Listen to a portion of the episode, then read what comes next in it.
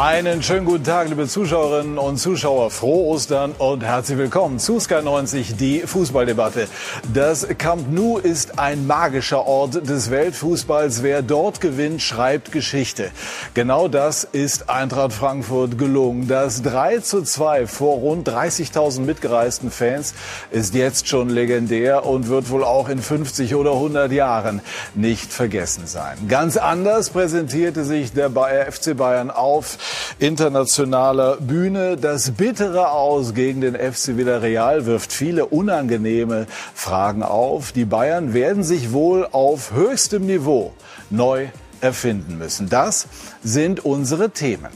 Das Aus und die Folgen. Jetzt ist Ehrlichkeit gefragt und eine schonungslose Analyse. Trainer, Bosse, Kader. Ein weiter so kann es nicht geben, wenn die Bayern weiter top in Europa bleiben wollen. Die Hoffnung lebt. Hertha kämpft und kann auch zaubern. Suat Serdar sorgte mit einem Traumtor für den wichtigen Sieg der Berliner. Die Magie von Magath wirkt wieder. uns. Sie können es ja doch. Borussia Dortmund bleibt die Bundesliga-Wundertüte. Diesmal ein Sahnetag des BVB und auch Erling Haaland trifft wieder nach zuvor fünf torlosen Spielen. Am Ende 6 zu 1 gegen Wolfsburg und damit setzen die Dortmunder die Bayern durchaus etwas unter Druck. Denn Stand jetzt haben die Bayern nur sechs Punkte Vorsprung. Allerdings heute das Spiel in Bielefeld und am kommenden Wochenende gibt es ja dann das direkte Duell. Die Bayern und Borussia Dortmund werden uns beschäftigen mit und in dieser Runde, die ich Ihnen jetzt vorstellen darf. Unser Sky-Experte Didier Hamann, schönen guten Morgen, sagt über die Bayern, keiner, auch in der Führungsetage, übernimmt Verantwortung und so spielen sie dann auch Fußball.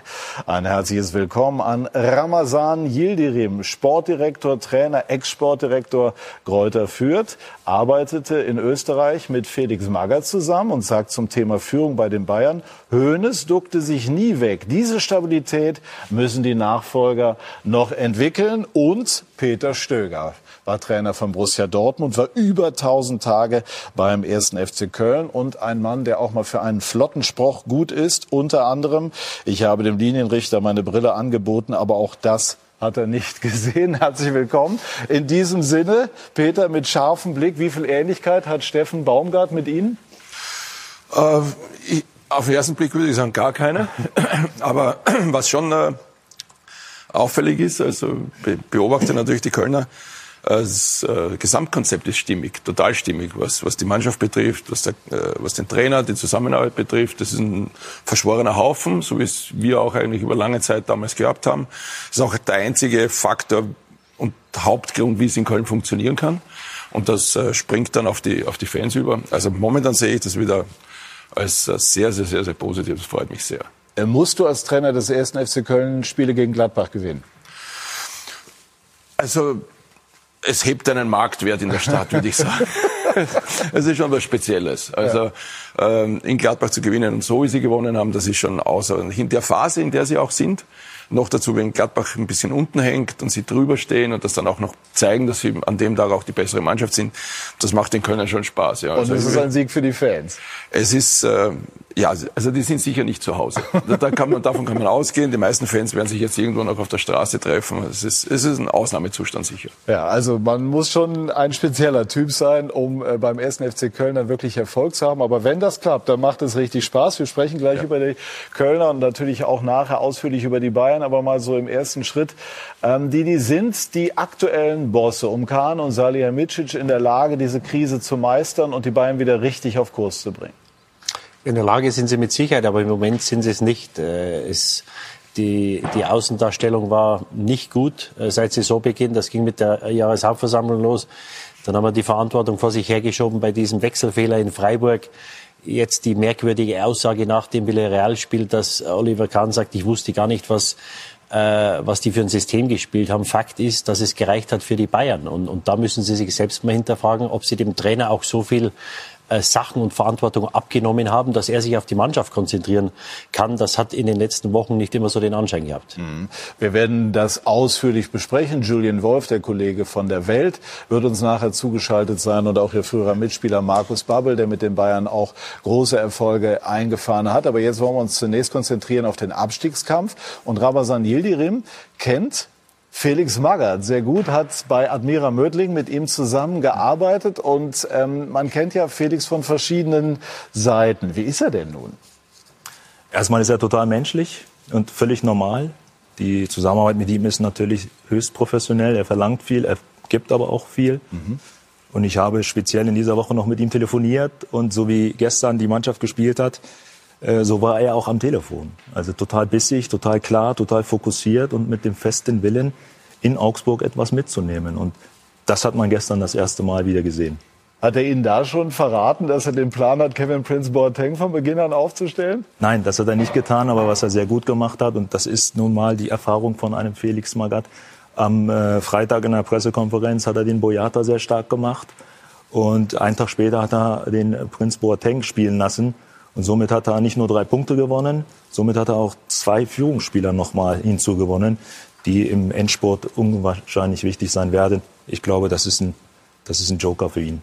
Ja, also auf alle Fälle war natürlich auch ganz, ganz wichtig für Felix Magath und für Hertha BSC eine Reaktion zu zeigen auf die Niederlage im Stadtderby gegen Union. Gestern, Thorsten Kunde, hat man in Augsburg drei überlebenswichtige Zähler im Abstiegskampf eingefahren.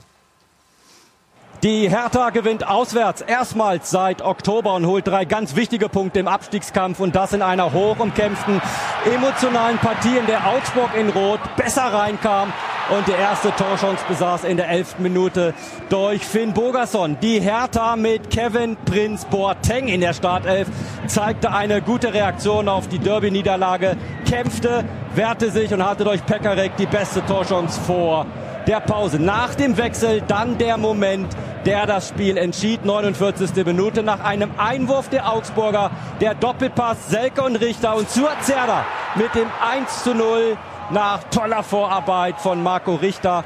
Das Schlitzort-Tor von Zuazerda brachte die Führung. Danach wütende Augsburger. Gregoritsch verpasste den möglichen Ausgleich. Sein Kopfball an die Latte. Am Ende war es ein verdienter Sieg für die Berliner. Hertha präsentierte sich als Mannschaft und gewinnt 1-0 in Augsburg. Selbstverständlich war das emotionaler, weil es natürlich auch wichtiger war, denn äh, im Fall einer Niederlage werden wir natürlich böse unter Druck gekommen und somit war das jetzt lebensnotwendig, dass wir drei Punkte gemacht haben. Und es war auch, und deswegen bin ich natürlich zufrieden, auch aufgrund einer großartigen kämpferischen Leistung. Und da haben wir eben endlich mal das gezeigt, was man im Abstiegskampf zeigen muss und gleich damit Erfolg gehabt denke, das tut uns gut. Ich kann Ihnen Ausblick wagen auf das nächste Wochenende, weil die Partie spielen wir dann zu Hause gegen Stuttgart und die Stuttgarter sind sicher mindestens genauso gut wie Augsburg. Und von daher ja, äh, wird es eine enge Kiste werden. Und es braucht eine nochmal solche Leistung wie heute. Und dann bin ich zuversichtlich, dass wir gegen Stuttgart auch was holen. Ja, das wird ein sogenanntes Abstiegsendspiel werden am kommenden Wochenende. Es hat in Deutschland große Diskussionen darüber gegeben, ähm, ob es sinnvoll ist, Felix Magath zurückzuholen. Ähm, viele Befürworter dann auch nach und nach, nachdem man gemerkt hat, also wie er das anpackt. Wie nehmen Sie das wahr? Also ich muss ehrlich sagen, ich, ich kenne ihn ja auch, äh, hatte auch äh, das Vergnügen, dass ich in Wien, als er in Wien war, zweimal mit ihm ja. Kaffee trinken zu dürfen. Äh, war war, war angenehmer Nachmittag über Fußball zu sprechen mit ihm. Trotzdem war ich überrascht, äh, dass sie ihn geholt haben. Ich verstehe aber den Zugang. Man hat andere Varianten versucht und man holt jetzt jemanden, der am Ende des Tages vielleicht sich selbst sowieso nichts mehr äh, beweisen muss. Und dort reinzugehen in diesen komplizierten Club mit dieser Vorgeschichte, mit den vielen Investitionen, mit der Erwartungshaltung, ihn reinzustellen und quasi als Puffer zu nehmen, das hält er aus. Das halten wahrscheinlich nicht viele aus. Und äh, in der Kürze jetzt dann was äh, äh zu bewegen, in einer, in einer schwierigen Struktur, ähm, ist bei mir auch dann so Tag für Tag ein bisschen klarer geworden, warum man das äh, gemacht hat. Und jetzt wird man sehen, ob ob es hinkriegt. Und wenn ich jetzt eben höre, auch in diesem Bericht jetzt, dass es äh, eine kämpferische Leistung war, dann ist es das, was er reinbringen muss in dieser Kürze. Und das kann er mit seiner, mit seiner Art und Weise, wie er im Fußball verkauft. Ja, also gestern haben sie die Augsburger mit ihren Mitteln geschlagen. Also die haben sie im, im Thema Laufbereitschaft, Kampfbereitschaft, Fight, waren sie den Augsburgern überlegen. Und das hat, glaube ich, in den letzten ein, zwei Jahren haben das wenige geschafft. Und das war gestern die Mannschaft. Und das ist ja, was die Fans immer wieder moniert haben, dass der, dass nicht alles auf den Platz gelassen wird, dass nicht alles gegeben wird für das Trikot äh, von Hertha BSC. Und das haben sie gestern eindrucksvoll gemacht. Äh, Boateng, den er da einen, Tag vorher geholt hat, gesagt hat, du spielst, hat ein sehr gutes Spiel gemacht. Und er hat ja unter der Woche gesagt, Führungsspieler, ja eigentlich habe ich keine bis auf den Prinz. Ja, den hat er dann spielen lassen. Aber er hat natürlich mit, mit Boyata, mit Kempf hat er gute Jungs da hinten, die natürlich im Moment keine Führungsspieler sind, aber das ist der Situation geschuldet. Ja, und äh, ähm, wir haben es gehört, Rahman hat gesagt, dass er Boyata einen Tag vorher nochmal stark gemacht hat. Das heißt, diese Spieler, er hat nicht nur zwei Spieler gewonnen gestern, sondern, glaube ich, die ganze Mannschaft gewonnen, weil sie sehen, das funktioniert und was er hat, die haben einen Plan äh, und er ist ehrlich. Und ich glaube, das ist in der heutigen Zeit das Wichtigste, wo, wo du ja immer wieder versuchst, um die Dinge herumzureden. Ja, wenn du da hingehst und die sind 17, ja, was soll er denn sagen? Er kann ja nicht sagen, er hat fünf, sechs Führungsspieler und er hat eine wunderbare Truppe beieinander. Dann würden sie nicht da unten stehen. Er ist ehrlich und ähm, ja, deswegen freue ich mich für ihn. Mich freut's, äh, dass er äh, nach langer Zeit wieder einen Job bekommt und ich glaube auch, dass er die Hertha in der Liga hält, weil ich glaube, dass er ihm hängt natürlich dieses ganze Medizinball, dieser ganze Unsinn hängt ihm nach. Es wird hart gearbeitet, aber er hat gesagt, Disziplin habe ich nicht erfunden. Das ist Grundvoraussetzung, um erfolgreich zu sein. Deswegen glaube ich auch, dass er Hertha BSC in der Liga hält. War, ja? Entschuldigung, es wird ja immer wieder deutlich, welche Erfahrung Felix Magath hat. Und, und äh, wenn man dann sieht, dass er direkt nach dem Spiel mit der Mannschaft wieder zurückfliegt, heute Morgen auf dem Trainingsplatz steht, dann ist das ein Zeichen dafür, dass er weiß, worum es geht. Und er weiß auch, wie es geht. Mhm. Und deswegen ist er mit der ganzen Vorgeschichte von Hertha genau der richtige Mann, weil er äh, Dinge macht, die andere vielleicht mit weniger Erfahrung nicht machen würden. Aber kann man nicht verlangen, dass er mit der Mannschaft zurückfliegt? Wegen der räumlichen Nähe jetzt Nein, er wohnt ja in München ja, okay. und es ist Ostern. Er könnte auch mit der Familie, okay, ja, ja. mit der Familie auch Ostern feiern. Aber das ist äh, für ihn nicht wichtig. Und, und wenn er die Spieler stark macht, dann macht das auch deswegen, weil er sie in die Verantwortung auch öffentlich nehmen möchte und nicht nur in der Kabine, wie es ja auch oft ist, wie die Trainer das ja auch gerne intern machen. Ja? Und dann können die Spieler nicht mehr raus. Und es ist äh, das Trikot auf dem Platz lassen. Da äh, hätte man letzte Woche das anders verstehen können. Und diese mhm. Woche hat das äh, Trigger auf dem Platz lassen dazu geführt, dass sie Augsburg wehgetan haben, dass sie Augsburg auch äh, so ein bisschen eingeschüchtert haben. Und gerade im Zentrum äh, mit, dieser, mit dieser Zweikampfstärke und Bissigkeit haben sie ihnen den Schneid abgekauft. Das war der Schlüssel. Ich glaube auch, dass er, dass er ganz einfach Bock hat, mal zu zeigen, äh, dass er das noch hinkriegt. Ne? Also es hat viele Diskussionen immer wieder um ihn gegeben. Deswegen sage ich nochmal, über Fußball mit ihm zu sprechen, war ein Genuss. Ähm, aber ich, ich, glaube, sich selber braucht er nichts beweisen und er hat seine Erfolge gehabt. Äh, aber das jetzt mal anzugehen und das vielleicht hinzukriegen, ich glaube, das juckt ihn extrem, so würde ich ihn einschätzen. Und so lebt das halt dann auch vor. Ne? Als Sie gemütlich Kaffee trinken waren, ja. waren Sie überrascht davon, äh, diese Seite von ihm, äh, sozusagen die gemütliche, entspannte, behagliche Seite auch zu erleben?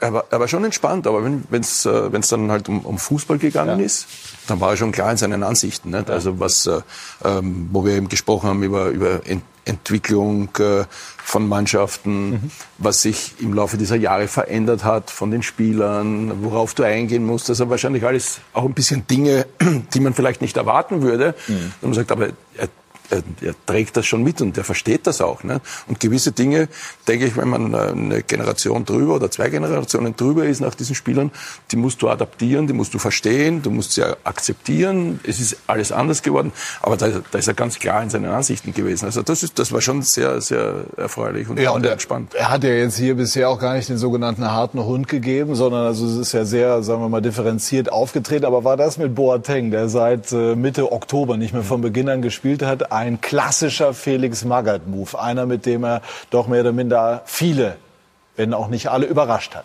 Ja, vielleicht auch den Spieler selber ja? überrascht hat. Das ja. weiß ich nicht. Äh, so nah bin ich nicht dran. Aber ich glaube schon, dass das äh, typisch Felix Magath ist. Äh, Dinge mutig anzugehen, Dinge auch, auch für sich erstmal vorzubereiten. Vielleicht auch den nächsten, übernächsten Schritt zwar im Kopf haben, aber langsam einleiten alles. Was mich immer wieder fasziniert hat in meinen Gesprächen, Peter, war, dass er die Dinge sehr klar und sehr einfach auf den Punkt bringen kann. Ähm, in vielen Gesprächen, die ich auch führe, nicht nur mit ihm, auch mit anderen, wird es oft kompliziert. Aber bei Felix habe ich immer das Gefühl gehabt, wenn ich mit ihm rede, dann kann er die Dinge auf den Punkt bringen. Mit wenigen Sätzen, aber mit klaren Sätzen. Gut, und äh, Kevin Prince Boateng hat sich natürlich gestern auch gefreut. Er ist ja von vielen schon äh, abgeschrieben worden, aber gestern hat er bewiesen, dass er zumindest punktuell für Hertha sehr wichtig sein kann. Ja, Prinz, Glückwunsch. Also es war ein Ritterschlag unter der Woche. Wenn der Trainer sagt, wir haben einen Führungsspieler, das ist, das ist unser Prinz. Ähm, ist das Druck, ist das auch Ballast? Also eigentlich müssen Sie die Hertha retten, oder? Nein, nein. Ich, äh, ich habe immer gesagt, ich gebe alles. Äh, ich habe die Wochen jetzt hart trainiert ähm, und äh, ich wurde heute damit äh, belohnt. Der Trainer hat gesagt, er braucht mich. Und ich denke, das habe ich ganz gut gemacht. Ich sehe doch nicht aus wie ein Spieler, der schon fertig ist. Nee, also Zweikampfquote. 12 von 14 gewonnen, das sind also 86 Prozent. Gute Bälle nach vorne gespielt, die Bälle festgemacht. Wie waren diese 68 Minuten auf dem Feld für Sie? Schön, schön. Ich habe mich darauf gefreut. Der Trainer kam gestern zu mir und meinte, hat er also spaßig gesagt, wo willst du spielen? Äh, und ich habe gesagt, ich würde gerne auf der 10 spielen, das ist meine Lieblingsposition. Und hat er mich dahingestellt und hat gesagt, mach dein Ding. Äh, reißt die Mannschaft mit, zieh die Mannschaft mit, ordne das alles. Äh, er hat mir die Verantwortung gegeben und ich denke, oder ich weiß, dass wir das ganz gut gemacht haben. Und äh, ich freue mich einfach. Es gab so viel Kritik auf die Mannschaft, äh, auch auf meine Person. Und es war einfach ein wichtiger Sieg auch äh, für uns, mental. Ja, ich bin einfach nur froh, dass wir die drei Punkte mit nach Hause nehmen. Jetzt haben wir eine, eine, eine Woche, wo wir uns wieder vorbereiten können auf das nächste Endspiel. Wären mehr als 68 Minuten gegangen oder wollten Sie runter? Ich war ein bisschen traurig, ja. Also, äh, aber er hat mir gesagt für die nächste Woche. Also ich hoffe, dass ich dann nochmal die Chance kriege zu spielen. Ich meine, die nächsten beiden Wochen werden entscheidend sein. Stuttgart zu Hause und dann in, in Bielefeld. Haben Sie jetzt schon eine Ahnung, was das für Spiele werden? Also da kann die Hertha ganz viel gewinnen, ganz viel in Richtung Klassenerhalt klar machen? Ich äh, will an heute denken. Wir haben heute ganz viel gewonnen. Wir haben ein überragendes Spiel gemacht, gekämpft intensiv. Und wann wir Fußball spielen äh, mussten, haben wir es getan. Und äh, wir haben jetzt eine Woche Zeit, um uns vorzubereiten aufs nächste Spiel. Wir müssen von Spiel zu Spiel denken. Wir haben äh, eine lange, intensive, nicht gute Saison hinter uns. Und ähm, sind noch vier Spiele, vier Finals. Und ähm, ich hoffe, wir können so schnell wie möglich den Sack zumachen, dass wir vielleicht die letzten Spiele uns noch ein bisschen äh, Spaß haben können. Prinz, vielen Dank fürs Gespräch. Dankeschön. Spielt er nächste Woche? Ich weiß es nicht. Die Wahrscheinlichkeit ist sehr groß, weil äh, genauso wie Augsburg ist auch Stuttgart natürlich eine Mannschaft auf Augenhöhe. Und das zeichnet auch so ein bisschen die Erfahrung auch aus von ihm, dass er Prinz Boateng nicht gegen Union Berlin spielen lässt, weil die ja nochmal eine andere Kategorie sind, weil er auch, weil er auch da äh, viel defensiver arbeiten hätte mhm. müssen. Äh, eine ganz andere Körperlichkeit. Natürlich ist Augsburg auch nicht einfach zu spielen, da bin ich voll bei dir. Aber das ist halt die Cleverness von Felix Magath, ihn in diesem Spiel spielen zu lassen und nicht eine Woche zuvor. Wie hoch war das Risiko, Boateng aufzustellen? Ja, nicht unerheblich. Ich habe das vom Spiel auch äh, gesagt. Er hat in den letzten Wochen, wenn er reinkam, äh, hat er große Probleme gehabt, das Tempo mitzumachen. Ist natürlich immer nicht einfach, wenn du reinkommst nach 60, 70 Minuten und du kommst in ein Spiel, das hin und her geht. Ja? Da musst du sofort bei 100 Prozent sein. Äh, das ist keine einfache Sache. Also dieses Einwechseln, das können einige besser als, als andere. Bei ihm hat das nicht so gut funktioniert die letzten Wochen. Und deswegen war es natürlich schon ein Risiko, weil du weißt, wenn du in Augsburg spielst, da brauchst du elf Leute, die alle ackern müssen. Und, und äh, Magath hat ja vor dem Spiel auch gesagt, äh, der eine oder andere wird wahrscheinlich einen Meter mehr machen müssen für ihn. Ja? Und dass er das in der kurzen Zeit hingebracht hat, weil das war ja immer das, oder das ist ja der Grund, warum die Hertha da unten steht, weil sie keine Mannschaft auf dem Platz hatte. Jetzt ist ja da einige Wochen und jetzt sind die Spieler neben ihm, ob das ein Askasiba ist oder ein Toussaint oder wer auch immer, die sind bereit für den Boateng, der vielleicht den Meter nicht mehr machen kann oder der halbe Meter Schnelligkeit, der ihm fehlt, den Schritt mitzumachen. Und das, das hat sie gestern ausgezeichnet. Und das ist Verdienst des Trainers. Das hat er in kurzer Zeit geschafft. Und äh, also mich hat überrascht, wie gut er gespielt hat gestern. Aber mich freut es für ihn. Er hat viel Kritik bekommen, auch zu Recht. Deswegen freut es mich auch für ihn. Und äh, das Interview hat gezeigt, was er für eine Klasse hat, dass er da nicht sich in den Vordergrund stellt, sondern die Mannschaft, dem Trainer dankt. Und ähm, ja, ich glaube, dass der Trainer gestern mit dieser Personalie sehr viel gewonnen hat. Ist das eine Schlüsselpersonalie äh, jetzt im Hinblick auf den Klassenerhalt? Also ist Boateng möglicherweise der entscheidende Mann, wenn Hertha es schaffen will, oder ist das zu hoch gegriffen? Das ist, glaube ich, zu hoch gegriffen, aber ich, ich glaube genau, dass er gewusst hat, dass an dem Spieltag er viel gewinnen kann damit, indem er sagt, ich habe eigentlich keine Führungsspieler. Das ist ja auch ein Signal an die anderen Jungs. Ich habe nur einen und das ist er, für dieses Spiel zumindest. Da stellt er ihn rein, das bedeutet für die anderen Jungs, ey, hoppala, äh, das ist unserer, da müssen wir ein bisschen mehr machen. Er ist der, der uns Struktur gibt, der vorangeht, äh, bei allen seinen körperlichen Problemen, die er hat. Das müssen die dann akzeptieren. Wenn sie es wenn sie es richten wollen. Das ist ja immer die Voraussetzung. Das siehst du dann. Und dass sie es richten wollen als Mannschaft, das hat man gestern gesehen. Und ich glaube, das war ein ganz klares Signal von ihm. Heute bist du es mal. Nach 60 hole ich dich runter. Länger kannst du nicht. Äh, das ist auch ein Zeichen für Boateng. Und ich glaube, er wird in den nächsten Wochen so mitnehmen, dass er quasi auch einer dieser wichtigen Faktoren in der Hertha-Familie sein kann, die es dann doch geschafft haben, den Club in der Liga zu halten. Und das wird Animo für Prinz sein und das ist sicher auch der Antrieb von Felix Magath. Gut, also das wird äh, hin und her gehen. Das ist die Erfahrung im Abstiegskampf. Ja. Das kann schon in der kommenden Woche wieder ganz anders aussehen, je nachdem, wie das Spiel gegen die Stuttgarter, die in Mainz unentschieden gespielt haben, dann äh, laufen wird. Arminia Bielefeld heute gegen die Bayern und äh, da Peter Stöger bei uns in der Runde ist nicht nur deshalb, deshalb aber auch, wollen wir natürlich schauen, nochmal auf das, was die Kölner gestern in Gladbach gemacht haben. Es war ein, das kann man schon so sagen, Markus Gau Straub großer Sieg für den FC.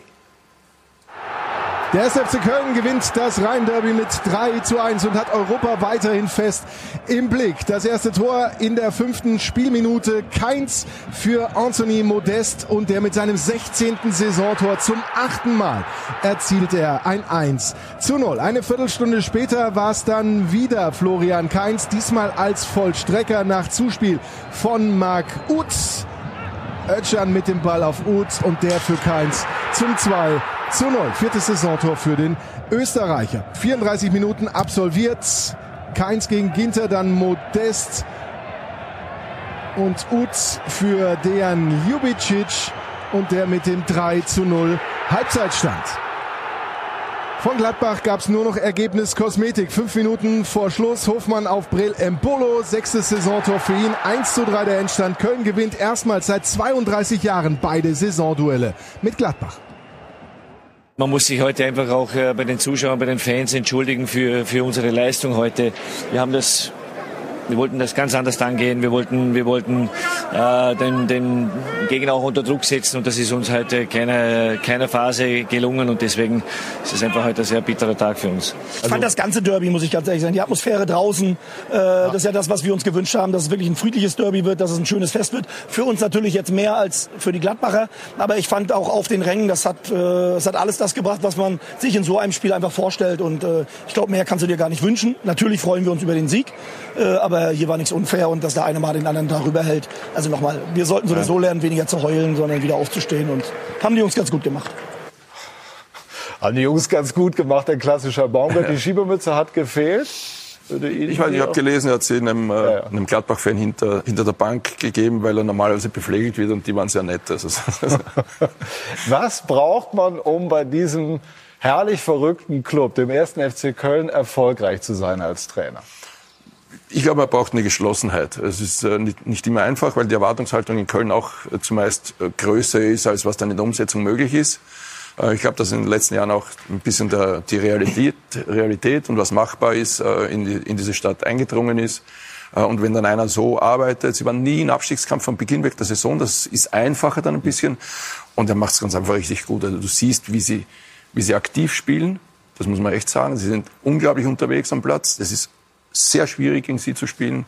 Und er macht dann auch so Dinge, die normal sind, die man vielleicht früher so nicht machen durfte, indem er sagt, okay, Abstieg ist sowieso kein Thema mehr, jetzt attackieren wir oben. Hm. Also es wäre früher äh, schwierig gewesen, weil wenn du es nicht schaffst, dann wäre es glaube ich dann eine Niederlage gewesen. Das geht raus, das ist super. Also er macht das echt gut. Ja, aber ist das nicht dann auch äh, wichtig, diese Emotionen, die es ja in Köln gibt, dann auch mitzunehmen und sie auch sozusagen als leistungsfördernd potenziell zu begreifen? Solange dich die Emotionen und das Ganze nicht erdrückt, ist es alles gut. Ne? Das ist ja dann manchmal die Frage, wenn das zu viel wird oder sonst irgendetwas. Aber diese Stadt ist schon äh, ähm, außergewöhnlich. Und, und wenn es so funktioniert und wenn sie so Spiele haben wie vorige Woche, wenn sie ein 0-2 zu Hause drehen auf ein 3-2 gegen Mainz, dann sind sie wieder da.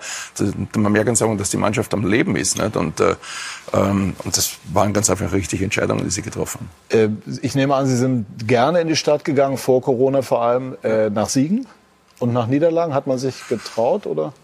Also doch, doch. Das, das ist schon okay. Also das war, war in Ordnung. Ich war natürlich auch viereinhalb Jahre dort. Nicht? Also da hat er noch ein bisschen was zu tun. da, da muss er noch einiges aushalten. Das wünsche ich ihm. Aber ja, ich habe es dann schon geschafft, dass ich einmal so ausgegangen bin auch, ja. ja. Sie beschäftigen sich ja damit, was Trainer äh, machen müssen, um erfolgreich zu sein, je auch nach den entsprechenden Umständen. Ja. Was zeichnet Baumgart aus? Er ist total authentisch. Ähm, wir haben es ja auch bei Spielern oft, äh, die verpflichtet werden und dann ihre Leistungsfähigkeit bei dem anderen Verein noch bringen sollen. Ist ja bei den Trainern genauso. Man leistet eine gute Arbeit und du kommst irgendwo hin und leistet er das Gleiche auch? Ist das Level genauso hoch? Und wenn man Köln jetzt spielen sieht, dann ist es wie Paderborn. Und ähm, er hat die Qualität als Mensch, das war ja bei Peter ähnlich, als er in Köln war, das ganze Stadion anzuzünden. Und das ist, das ist etwas, was total authentisch ist. Er ist im Privaten, ich kenne ihn nicht persönlich, aber wir haben gemeinsame Freunde, gute Freunde, die ihn sehr gut kennen. Er ist äh, privat genauso, wie er an der Linie ist. Und, und ich glaube, dass das äh, ansteckt, das ganze Stadion ansteckt, vor allem die Mannschaft ansteckt. Ich habe es Anfang des Jahres in Berlin gesehen, das war eine unglaubliche Intensität im Spiel. Mit dem Ball sehr variabel und kreativ, aber gegen den Ball alle, Mann, alle zusammen als, als Mannschaft eine, eine Intensität, die du in der Bundesliga brauchst. Und alle Mannschaften, das betrifft auch Union Berlin beispielsweise, aber auch andere auch, die diese Intensität haben, ähm, haben äh, eine relativ äh, beschwerdefreie Saison. Wie Steffen Baumgart privat Fußball guckt, wissen wir, seitdem wir mal ein entsprechendes Video gesehen haben. Äh, auch der Hund ist sehr emotional mitgegangen, muss man damals sagen. Aber das wird nicht das einzige Erfolgsgeheimnis sein. Kurz und knackig, Didi. Darf der erste FC Köln vom europäischen Geschäft träumen? Ja, träumen dürfen sie und äh, das, das sollen sie auch. Das haben sie sich verdient, das haben sie sich erspielt. Was, was sie auszeichnen, ist der Respekt untereinander. Auch, auch Erzgeschäft, wir haben gerade über Boateng gesprochen, ein Modest, der nach China ging, zurückkam, abgeschrieben war. Er hat es geschafft, er hat gestern sein 16. Tor gemacht. Und das geht nur, wenn du eine Mannschaft hast, die bereit ist, für ihn auch da den Meter mehr zu machen. Dass sie sagen, wir haben so einen Spieler, und wenn wir den füttern und wenn wir für, für den ein Stück weit mitarbeiten, dann, dann können wir Erfolg haben. Und, und das zeigt, dass sie einen unheimlichen Respekt untereinander haben. Deswegen dürfen sie weiter vom Europacup träumen und mich würde es nicht wundern, wenn sie es packen. Ist das der Schlüssel mit Modest, der ja auch unter Ihrer Regie erfolgreich war, der unter Baumgart wieder zu alter Stärke zurückgefunden hat? Also er hat, äh, ich habe das gestern äh, auch so noch mitgenommen, das achte Mal das 1-0 geschossen. Also das, das ist schon sehr wichtig. Also das in jedem sind die Tore, die du brauchst. Das sind die wichtigen Tore. Es ist nicht das 4-0 oder sonst irgendwas, der macht die wichtigen Tore. Und er ist ein außergewöhnlicher Charakter für mich auch.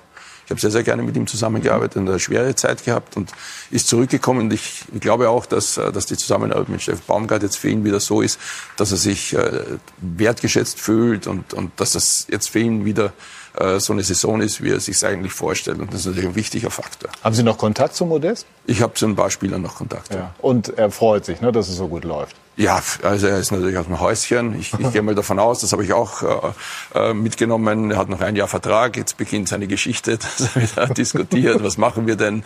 Äh. Ich bin ja noch 34 Jahre jung. Wie wird es weitergehen? Das ist die Geschichte. Da müssen Sie sich dann im Sommer was überlegen. Ja. Also beim 1. FC Köln, das halten wir fest, wird es nie langweilig und das gilt auch für den FC Bayern. Die Niederlage am vergangenen oder das Ausscheiden, muss man ja besser sagen, am vergangenen Dienstag gegen den FC Villarreal bedeutet für die erfolgsverwöhnten Bayern eine Zäsur. Wir werden uns gleich ausführlich darüber unterhalten. Bei Sky 90 die Fußballdebatte.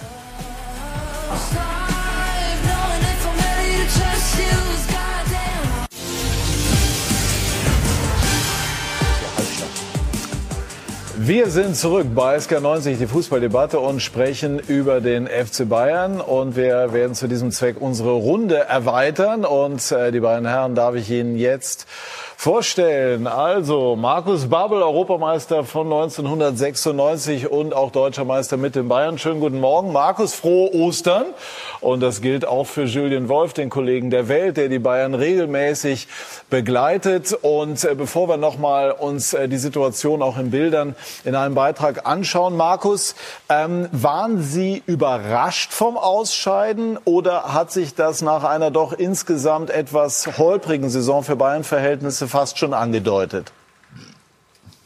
Erstmal auch von meiner Seite frohe Ostern in die Runde und natürlich Dankeschön. an die Zuschauer.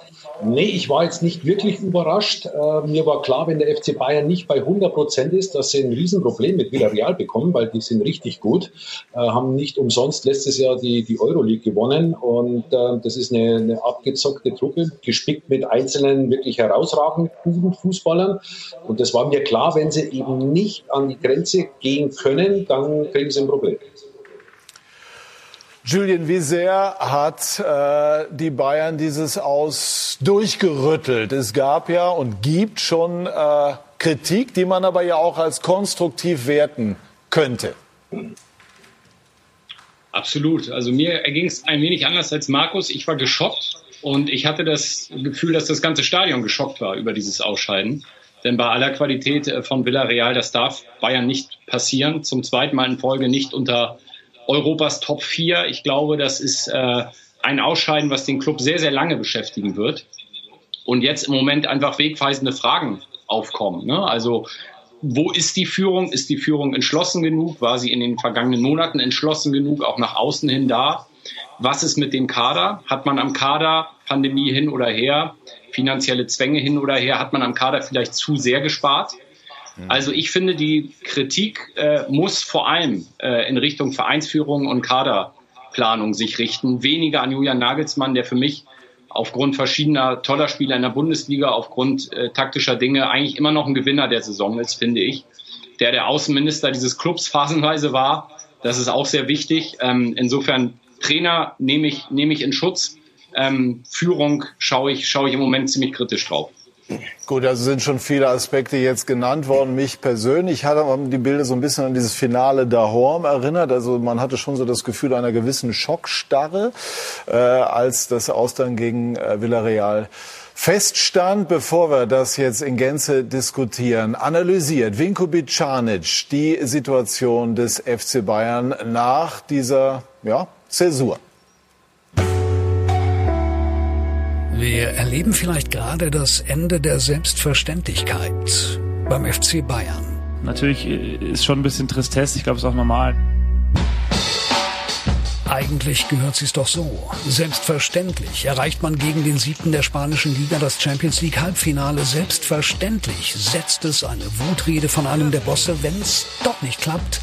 Selbstverständlich wird man dann wenigstens Meister und Pokalsieger. Aber das alles passiert nicht. Es gibt ein sehr gutes Miteinander. Trotzdem ist immer irgendwann, wenn man ähm, ja, so erfolgreich war, irgendwann an der Zeit auch ein bisschen was Neues zu machen. Das ist wichtig. Aber vieles ist ja schon neu oder doch noch ziemlich neu.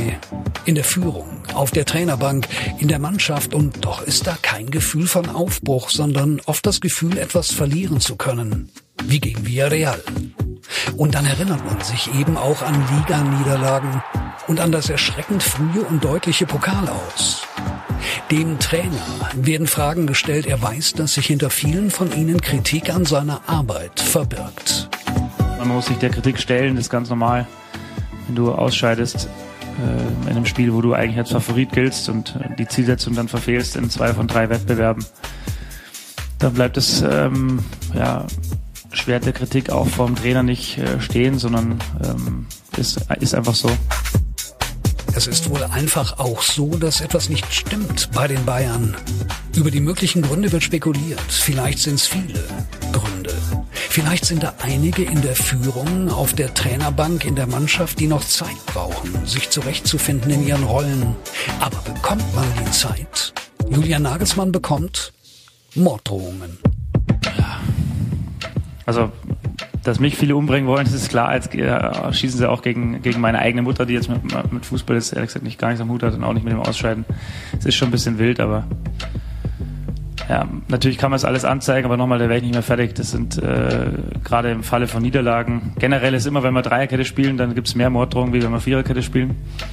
Ähm, Am Tag nach dem Champions League aus Nagelsmann nachdenklich, barfuß auf dem Trainingsplatz. Der Psychologe habe ihm geraten, das zu tun, um den Kopf frei zu bekommen, sagt Nagelsmann so offen, wie es nicht viele tun würden.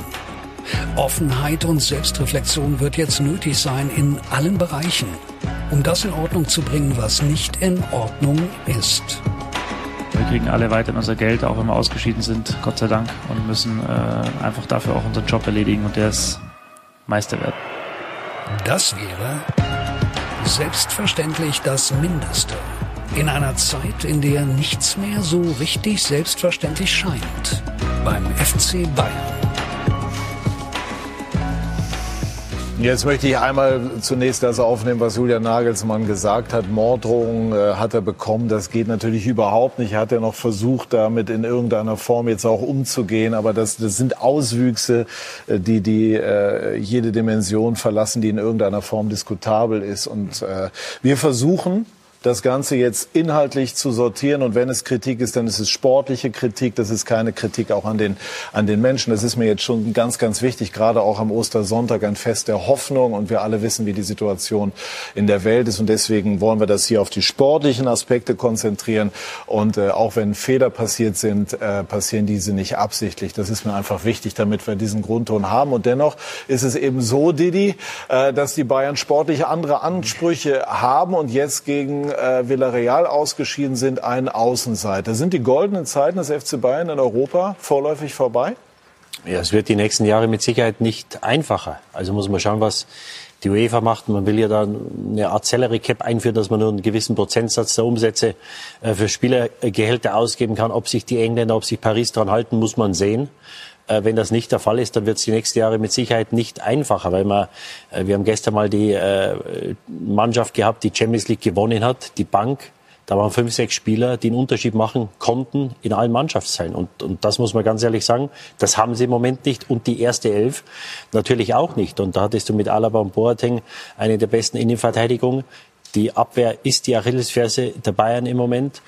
Und ähm, ja, deswegen, wenn man sich den gesamten Kader anschaut von vor zwei Jahren und jetzt, dann ist dann ein gewaltiger Unterschied. Nichtsdestotrotz hätte es natürlich für Villarreal schon reichen können oder sollen, aber diese, diese Selbstverständlichkeit, äh, diese Geschlossenheit, die den Bayern, die die Bayern immer ausgezeichnet hat. Du hast ja nicht gegen eine Mannschaft gespielt, du hast gegen den ganzen Verein gespielt. Und ich habe die Aussagen nach dem Augsburg-Spiel, äh, wo du im Stadion warst, von einigen Spielern gehört, wo sie gesagt haben, nein, nein, die sollen mal abwarten. Die Spanier, wenn die hierher kommen, die werden ihr blaues Wunder erleben. Und das war für mich schon so ein Stück Unsicherheit, weil sie wurden drei oder vier Tage vorher auseinandergenommen, hätten das Spiel höher verlieren können. Und die Spieler oder die, die, die Bayern, die haben nie groß erzählt, die haben gemacht.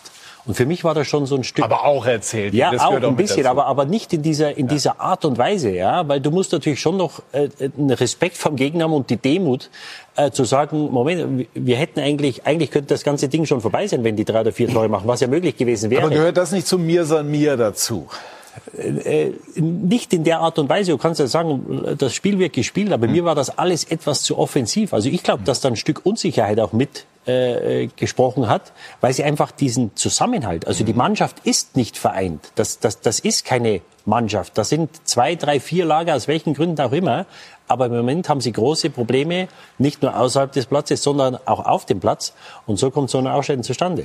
Ja, Julien, vielleicht fragen wir einfach mal bei dir nach. Du äh, begleitest die Bayern ja regelmäßig. Was ist denn jetzt im Moment das, äh, das Hauptproblem? Ist es tatsächlich so, dass dieser Kader einfach an Substanz sukzessive oder nach und nach verloren hat in den äh, letzten zwei, drei Jahren und sich das letztlich dann auch äh, im Ergebnis gegen Villarreal und dem Ausscheiden widerspiegelt?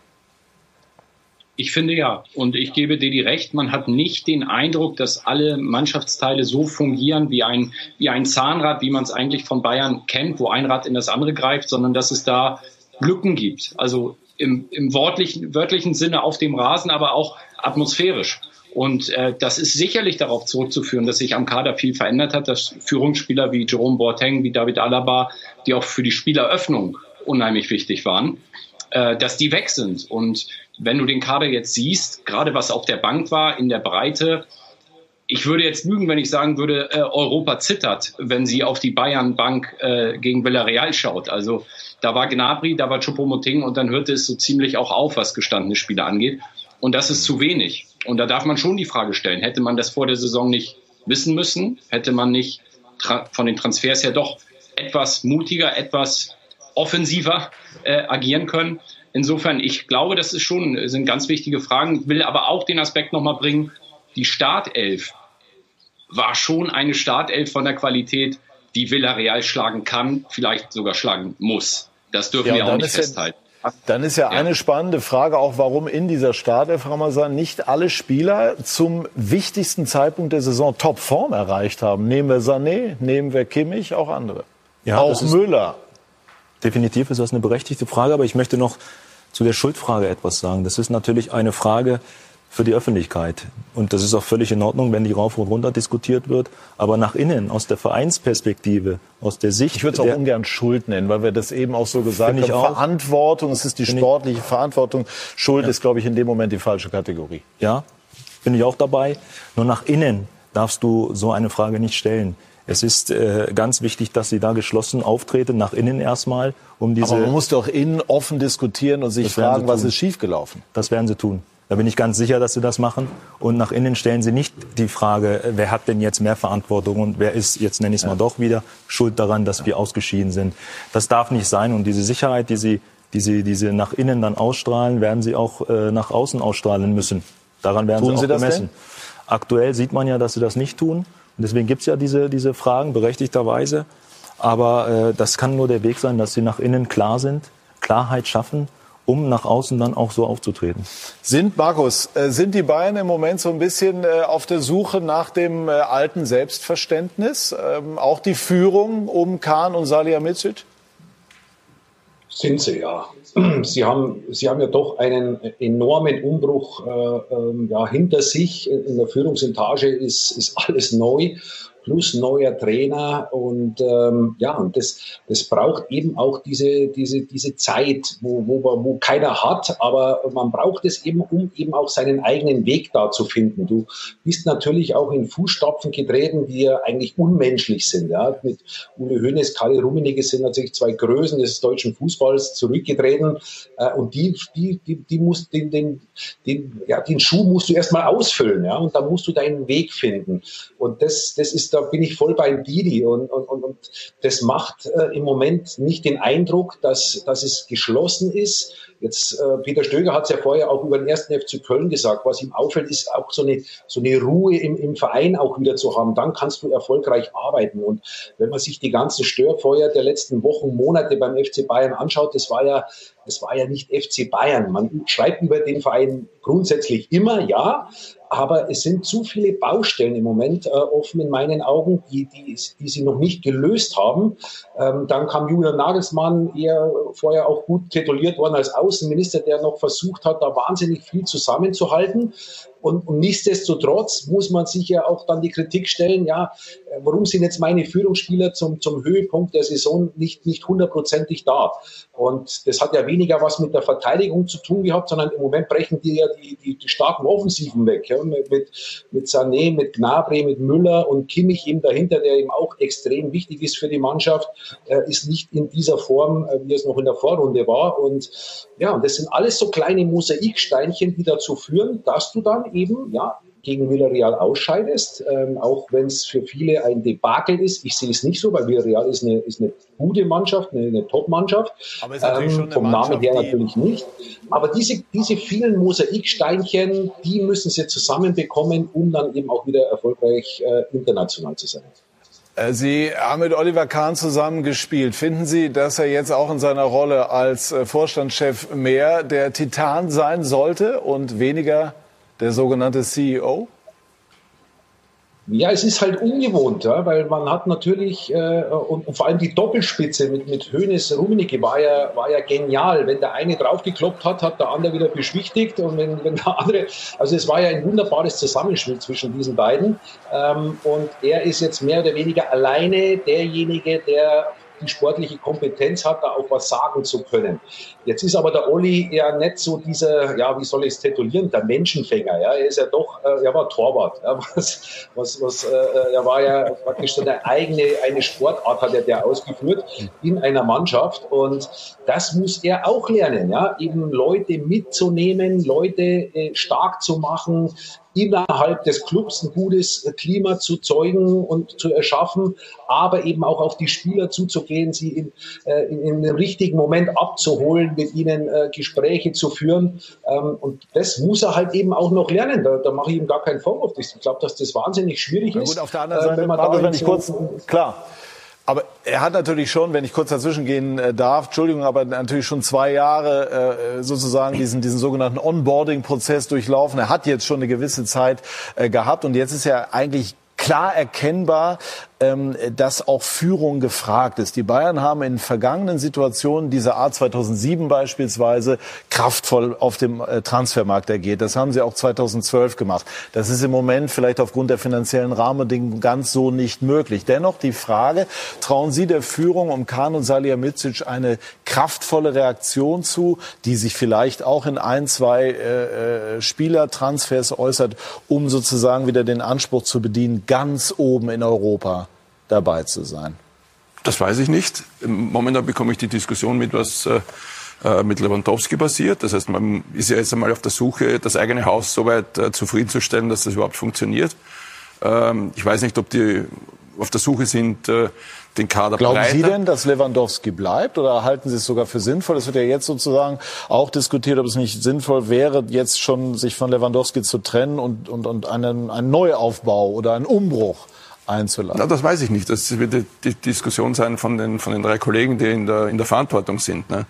Ähm, das ist auch eine, äh, eine, eine Zukunftsentscheidung, würde ich sagen. Aber wenn wir darüber diskutieren, was bei Bayern München möglicherweise nicht so läuft, dann das Selbstverständnis für mich jetzt auch als Zuseher, das ist ein wenig verloren gegangen. Selbstverständnis, dass du rausgehst und deine Spiele machst äh, und, und die positiv gestaltest. Das heißt, das, das Gefühl, dass immer was passieren kann, ist in dieser Saison für mich als Außenstehender, äh, wie ich das so bewerte, noch nie so da gewesen, mhm. wie es heuer ist in den letzten zehn Jahren, sage ich mal, vom, vom Gefühl her. Das ist eine. Das Zweite ist, also wie Markus das richtig sagt, das sind die Fußstapfen, die die äh, Kollegen hinterlassen haben, die sind nicht so leicht zu füllen. Das ist die Struktur. Das Zweite ist, wo wir darüber diskutieren, ist der Sport. Der Sport ist trotzdem ein bisschen gekoppelt. Wenn du sagst, das Ganze muss funktionieren, dann ist es perfekt. Aber der Sport in der Diskussion mit Villarreal äh, ist für mich jetzt nicht so ganz überraschend gekommen oder vielleicht doch überraschend. Es hat Spiele gegeben, wo ich mich gewundert habe, dass Bayern so auseinanderfällt, wie es im Gladbach war, wie es Bochum war. Das hat es nicht gegeben. Das war neu für mich. Das heißt, irgendwas in der Struktur der Mannschaft ist nicht optimal. Es hat aber auch Spiele gegeben, wo man sehr dominant war, wenig kreativ war, wenig Chancen rausgespielt hat. Es hat auch Spiele gegeben, wo man viele Chancen liegen gelassen hat. Das ist alles untypisch für Bayern München. Jetzt kann ich sagen, okay, man hat so eine Phase, aber die Phase dauert relativ lang. Kann es auch sein, wenn ich aber dazwischen gehen darf, ich frage den Trainer Stöger, dass Nagelsmann zu viele andere Themen bearbeiten musste und sich nicht immer aufs Kerngeschäft Trainer konzentrieren Das ist die Frage, konnte. ob er das bearbeiten muss oder das nicht selbst macht, weil es niemand macht. Ich meine, in dieser Phase muss er sich auf die Mannschaft konzentrieren. Nein, er macht es, er wird gefragt gesagt, er macht das löblicherweise, die, aber die, die, äh, er muss es auch machen, weil sich in Teilen Kahn Salihamidzic zu bestimmten Themen einfach nicht geäußert haben. Das kann sein, dass er gefragt wird. Diese Frage ist, muss er es beantworten oder muss er sich auf seine Mannschaft konzentrieren? Das ist immer die Frage. Also ich meine noch einmal, man hat aus diesem, aus diesem Viralspiel auswärts, äh, wo man glücklich mit dieser Niederlage rausgekommen, relativ wenig gelernt. Wenn man geschaut hätte, wie Villarreal gegen Juventus auswärts gespielt hat, da ist wenig Kreativität dann gekommen in diesem Heimspiel. Und dass es dann noch so passiert, dass du in der 88. in einen Konter läufst, wo du quasi die Chancen nicht so rausspielst und noch eine halbe Stunde hast. Vorher Davis eingewechselt, so, lang diskutiert das, das ist schon eine Frage, warum passiert das? Also das ist schon in meiner Meinung in den letzten Monaten relativ viel passiert, was in den Jahren davor nicht passiert. Und da kann man reiten, das ist Kahn, das ist Salihamidzic, das ist der Trainer, das sind die Spieler, das ist die unsichere Situation. Es ist vieles. Mhm. Aber der sportliche Aspekt, finde ich, ist schon überraschend. Wenn wir da heute reden, dass wir sagen, die spielen heute in Bielefeld und ich sitze hier und denke mir, Wer weiß es, vielleicht Bielefeld, wenn die was machen, sind die mittendrin noch auch, äh, dass, dass sie noch rauskommen, dann sagt das einiges aus. Mhm. Ich kurz ja, ich, noch einschalten ich, darf. Äh, natürlich. Entschuldigung, jetzt habe ich, hab ich die, die das Wort abgeschnitten. Tut mir, tut mir nein, leid. Nein, mach mal, Julian. Mach, leg, mach ein, mal ruhig. Ein, einmal, einmal ist okay. Ja, ja. ein, einmal ist gut, einmal ist kein Mal. Nein, ich, ich würde gerne einmal zu Oliver Kahn und Julian Nagelsmann noch was sagen. Ich finde, Bayern kann froh sein. Es war ein Segen, dass sie Julian Nagelsmann als den Typen als Trainer haben, äh, und er eben aufgrund unserer Fragen, das stimmt schon, wir Medien fragen ihn, er muss dann antworten, weil er muss die PKs halten, ähm, dass sie ihn haben, weil es ging um heikle Themen, es ging um Katar, es ging um eine Mitgliederversammlung im vergangenen Jahr, die völlig in die Hose ging, die völlig aus dem Ruder lief. Und da kann Bayern wirklich sehr, sehr froh sein, ihn gehabt zu haben, weil ich glaube, kein anderer Trainer hätte das derart gut äh, moderiert beziehungsweise gut beantwortet. Und zu Kahn, da hat die Runde ja völlig recht. Natürlich sind die Fußstapfen riesig. Und er hat vielleicht so ein bisschen dieses, dieses, ja, diesen Mythos von damals Titan. Also er selber sagt ja auch immer, sinngemäß, was soll ich machen? Soll ich durch einen Konferenzraum grätschen und schreien, äh, Eier, wir brauchen Eier, damit ich hier weiterhin als Titan wahrgenommen werde? Natürlich nicht. Und das, das ist natürlich eine rhetorische Frage von ihm. Aber gleichzeitig hat man sich vielleicht mal ein Machtwort im Fall Lewandowski erwartet. Ich finde, er hat sich gestellt, auch bei euch, bei Sky, er hat regelmäßig rund um die Spiele gesprochen. Aber vielleicht fehlte dieses eine ganz klare Machtwort, wodurch dieser Eindruck entstanden ist, die Berater von Lewandowski führen den FC Bayern vor. Und dieser Eindruck hält sich ja bis heute. Hast du auch den Eindruck, Didi? Ja, also natürlich haben sie viel Know-how und viel Führung verloren. Nur was, was sie am meisten verloren haben, ist Volksnähe. Und der Oliver Kahn wurde verehrt von den Fans, er wurde geliebt von den Mitspielern, von uns, weil wir wussten, wir haben den besten Torwart und die Fans haben auch gewusst, wir haben den besten Torwart im Tor. Der war nicht geliebt oder verehrt von den, von den äh, Fans, weil er so volksnah war. Ja, also das wusste man vorher. Und er hat jetzt seinen eigenen Stil. Nur wenn du dann in dieser äh, Funktion und in dieser Position bist, dann brauchst du Präsenz. Da musst du präsent sein. Und du hörst ihn kaum und du hörst den Herbert Heine kaum. Ich kann mich an kein Interview oder keine Aussage erinnern in den letzten zehn Monaten, wo ich mal aufgehorcht hätte. Ja, und diese ganze Situation, Peter hat es angesprochen, mit der Vertragsverlängerung von Lewandowski. Ich habe das Gefühl, dass im Moment die Berater den FC Bayern oder die Vereinsführung mit, mit dem Schlitten durch München ziehen und versuchen, was sie rausholen können, weil sie sehen, da ist eine Schwachstelle und wir versuchen mal, was ich gehört habe, die ganzen Verträge, die auslaufen, die sind alle in den 30ern. Die wollen alle mehr Geld haben. Ja, und da muss ich als Verein mal sagen, das muss ich dann auch mal öffentlich machen, dass die Fans das wissen und wie wir es beim Felix gesehen haben, dass du die Verantwortung bei den Spielern oder den Beratern gibst. Bis hierhin und nicht weiter. Ja, weil es natürlich, das alles Sachen sind, die den Trainer Hauptversammlung Freiburg sei, diese ganzen auslaufenden Verträge. Es kann ja auch mal sein, dass ein Spieler sagt, du, ich mache jetzt einen Schritt weniger. Ich will jetzt niemandem was unterstellen. Nur das sind ja alles Sachen, die der Trainer immer auffangen muss. Das heißt also, diese Unruhe hat auch mit reingespielt, um die äh, ja, noch zu verlängernden Verträge. Wir, wir, lesen ja das meiste, was wir lesen in den letzten Wochen. Das ist, es laufen vier Verträge aus von Leistungsträgern, die müssen wir alle verlängern. Nur die sind alle in den 30ern. Ich kann mich an eine, eine, eine Außer eine Phase, Gnabry, um den es auch geht. Genau. Auch eine Phase erinnern, wo Spieler über 30 nur noch Einjahresverträge bekommen haben. Wenn ich jetzt höre, der Lewandowski, der hat noch ein Jahr Vertrag. Der ist dann kurz davor, 35 zu werden nächsten Sommer. Ja? Da muss ich den Jungen mal fragen oder sein Berater, ist er jetzt so leistungsfähig, wie es vor drei oder vier Jahren war? Weil Fakt ist auch, dass in den letzten beiden Jahren sind sie im, im Viertelfinale ausgeschieden und sind im DFB-Pokal Gut, aber wenn man sich die Tore jetzt von, von Lewandowski in der Bundesliga und auch in der Champions League anschaut, muss die Antwort auf die von dir gestellte Frage schon ja lauten. Ja, aber wir sprechen über nächstes Jahr. Er unterschreibt einen Vertrag von 35, möglicherweise bis 37, Patrick. Und das Geld, das er jetzt bekommen hat, bekommt er von 31, 31 oder was bis 35. Dass er jetzt seine Tore macht, ist ja alles klar. Wer sagt denn, dass der in zwei Jahren noch seine Tore schießt? Und da kann ich doch als Verein mal hingehen und sagen, Moment einmal, so und so ist das. Da muss ich dann den Spieler, wenn es ist, auch mal bloßstellen und sagen, die sind über 30, sind weit über 30 und wollen mehr Geld haben, als sie vorher hatten. Mhm. Und wir hatten diese Demutsdiskussion, wir hatten die Pandemie und da haben auch diese, äh, diese Interviews und Aussprüche dazu gepasst vom letzten Samstag, dass sie ja. sagen, ja, Villarreal, die sollen mal sehen, was hier, was hier passiert. Nichts ist passiert, weil sie im Moment diese Demut und dieses für den FC Bayern spielen, das geben wir im Moment ab. Wenn einer mehr Geld verdienen will, wenn der Nabri nach Madrid will, dann soll er nach Madrid gehen. Das mit der, der Demut ist eine sinnvolle Kategorie. Sie erklärt aber nicht, warum die Bayern gegen Villarreal jetzt äh, ausgeschieden ja, aber, aber das geht doch, Patrick. Es ist doch, die wollen alle mehr Geld haben, wenn sie ihnen ums Geld geht, wenn die in Madrid oder in Barcelona... Aber Lewandowski liefert doch auch. Ja, äh, sind Sie weitergekommen? Nein, aber er hat zum Beispiel auch ein Tor geschossen. Wie ja, siehst du es? Aber, aber, aber, es hat nicht gereicht, nur wenn Sie mehr Geld verdienen ja. wollen oder wenn Sie woanders hin wollen. Ja. Sondern Sie gehen, der FC Bayern braucht wieder Spieler, die froh sind und stolz sind, beim FC Bayern zu sein. Und das aber geht das mir im Moment trifft doch auf Müller und auf Neuer zu. Ja, aber äh, das trifft, das trifft auf zwei, drei zu. Du, da brauchst du 10, 12 oder 15. Die erfolgreichsten Phasen vom FC Bayern, da hatten die 15, 20 Spieler, die waren froh, dass sie hier waren. Die wussten, was sie an dem Verein haben. Ja. Und das ist mir im Moment, geht mir das ein Stück weit ab. Speziell dazu, und dann habe ich aber noch zwei wichtige Punkte, die ja. ich loswerden möchte. Ähm, das Spiel gegen Villarreal, trotz der Leistung im, im äh, Hinspiel, hätte ja durchaus auch noch so sein können, die, dass sie weiterkommen. Dann hätten wir jetzt wahrscheinlich anders geredet. Gut, ist aber nicht so. Ist aber nicht so. Die Situation stellt sich anders dar. Ich möchte zu den beiden, Hassan Salihamidzic und, und Oliver Kahn, was sagen. Und das ist löblich für mich. Auf der einen Seite kommen sie in eine Position und haben die großen Fußstapfen, von denen wir gesprochen haben, die sie kaum bewältigen können. Schon gar nicht in drei, vier Jahren, sondern erstmal ein paar Jahrzehnte brauchen sie, um vielleicht da reinzukommen, weil die anderen Herren, die gegangen sind, haben auch diese Jahrzehnte gebraucht.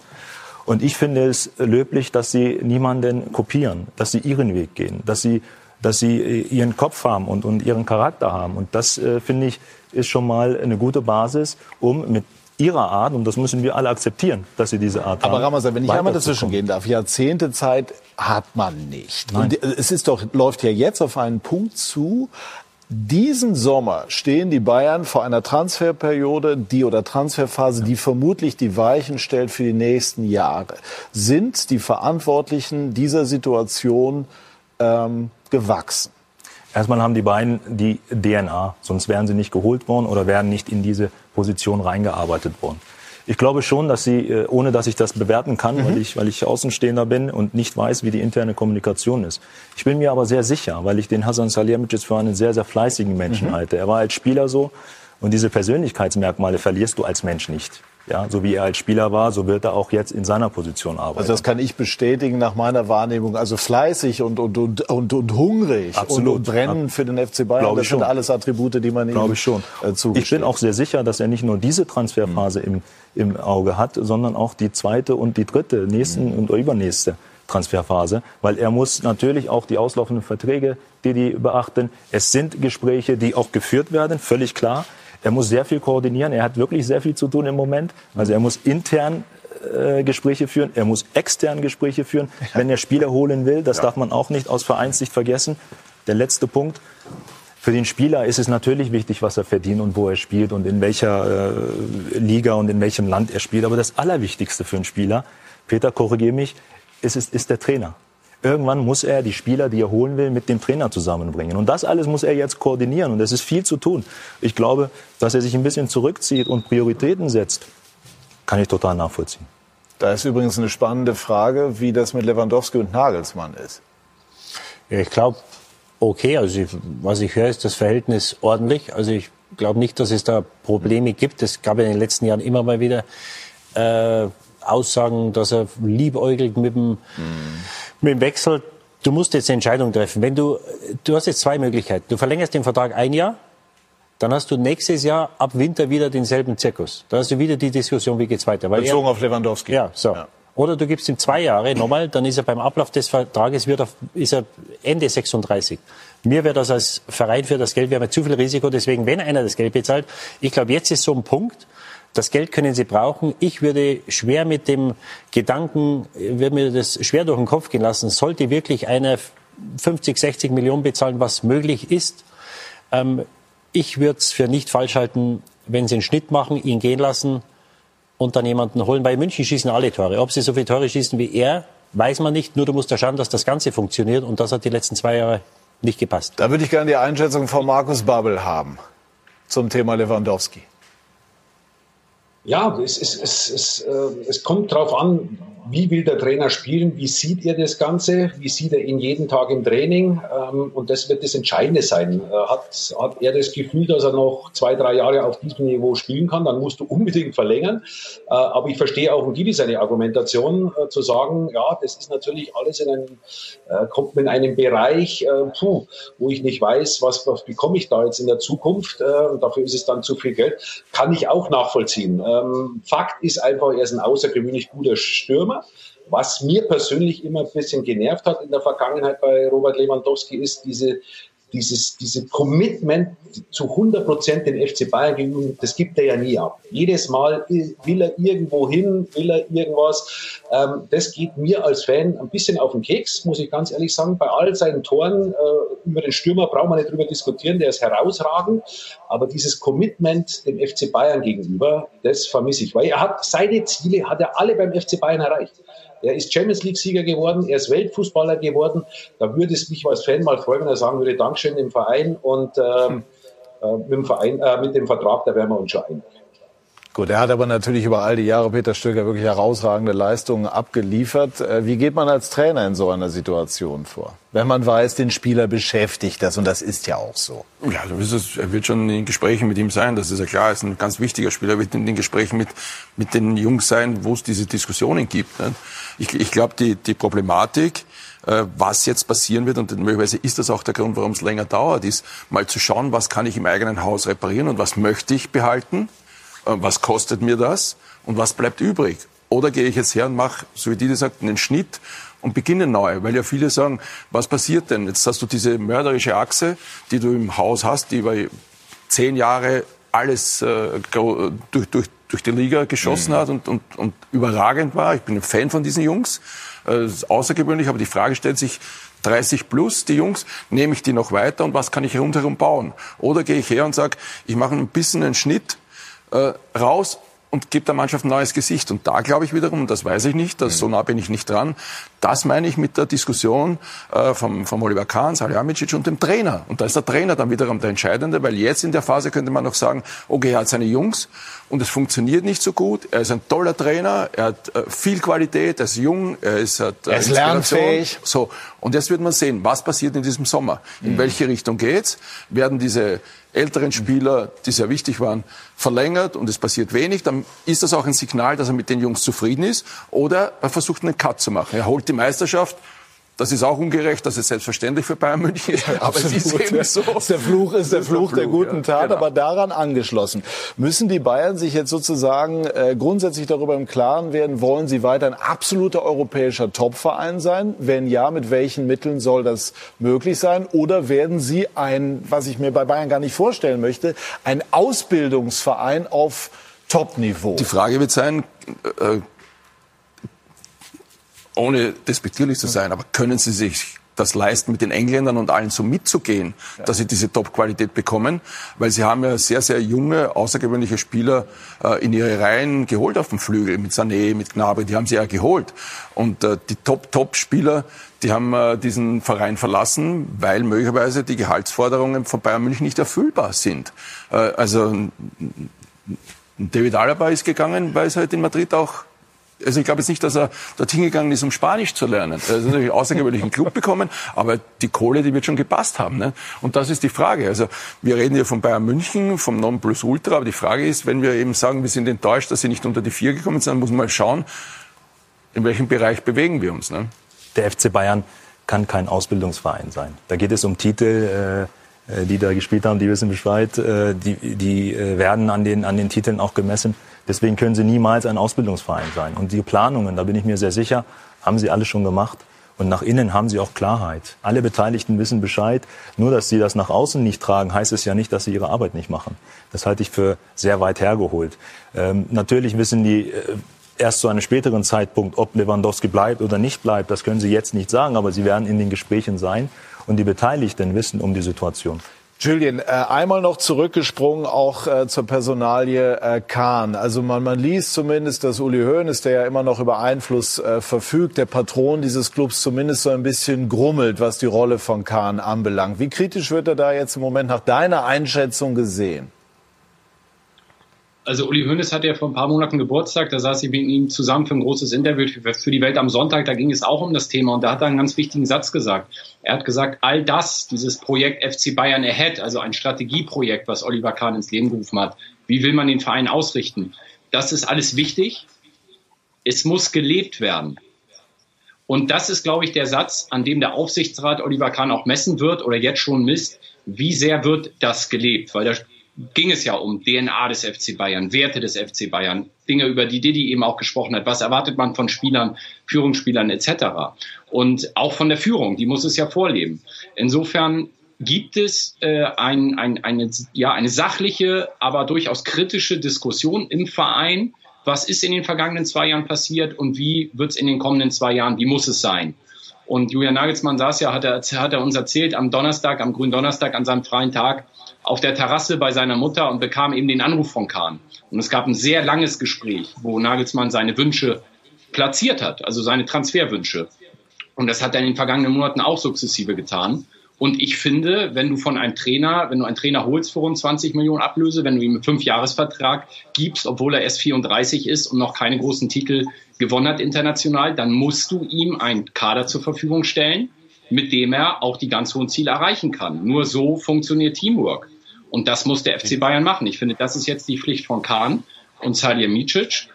Ich glaube, unterm Strich, die Schonfrist ist vorbei. Wir haben viel über Geduld gesprochen, die es im Fußball nicht gibt und Zeit geben. Bin ich total dabei. Aber ich glaube, jetzt ist der Punkt einfach da, wo diese Geduld endet und wo jetzt wirklich an Ergebnissen gemessen wird. Und ich bin überzeugt von Kahn, ich bin überzeugt von, von Brazzo. Die können das, können das schaffen. Die haben das definitiv mehr als das Potenzial dafür, die Qualität dafür. Nur sie müssen es jetzt natürlich zeigen. Ja, Sie müssen, Sie müssen das vorleben, was Julian sagt oder was Uli Hoeneß gesagt hat, ist, glaube ich, der entscheidende Punkt. Sie müssen das vorleben und Sie müssen diese, diese, diese Volksnähe und diese Fannähe müssen Sie wiederherstellen. Weil man hat gesehen auf der Jahreshauptversammlung, dass man mit der jetzigen Führung nicht zufrieden ist. Das hat auch andere, andere Gründe gehabt, aber da müssen Sie sich auch wieder annähern. Das gehört auch dazu, weil wenn du in München Erfolg haben willst, dann brauchst du die Fans auch dazu. Und das ist im Moment ist, ist kein gutes Verhältnis. Das hängt damit zusammen, dass Sie sich da ein Stück weit oder sehr weit distanziert haben. Und die andere Sache, was Julian gerade sagt, ich habe das auch gelesen, dass sie äh, telefoniert haben. Die sitzen jeden Tag zusammen. Dann, dann scheiden die aus am Dienstag oder wann. Dann telefonieren die länger und reden über Transfer. Können die sich nicht ins Büro setzen? Es ist doch was anderes, wenn du jemanden gegenüber sitzt, ja. als wenn du am Telefon irgendwas durchsprichst. Also, das Immerhin haben sie geredet. Ja, aber das erschließt sich nicht. Ich muss doch, sowas mache ich doch nicht am Telefon. Hier geht es um den FC Bayern, hier geht es um die nächsten drei oder fünf Jahre, wie sich der, wie sich der Verein aufstellt. Und da mache ich doch sowas am Telefon. Also tut mir leid. Ja. Nee. Markus, abschließend, ähm, was ist jetzt zu tun beim FC Bayern, um die äh, ja, maximal großen Ansprüche, die es ja gibt bei diesem Verein, zu bedienen?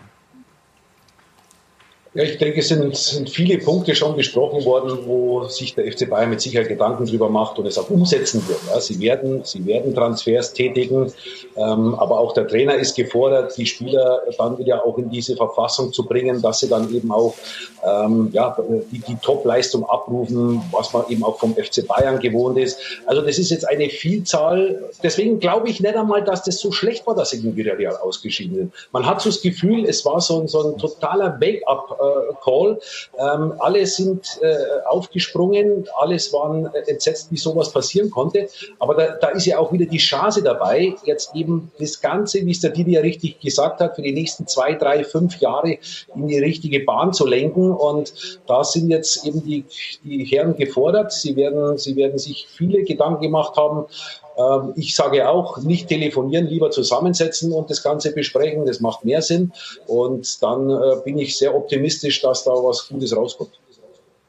Gut, also dann bedanke ich mich ganz herzlich bei Julien und bei Markus für die engagierte Diskussion rund um den FC Bayern. Und äh, wir werden uns jetzt gleich in dieser Runde nochmal unterhalten über einen der Ex-Clubs von Peter Stöger, über Borussia Dortmund. Gleich mehr dazu bei SK90, die Fußballdebatte.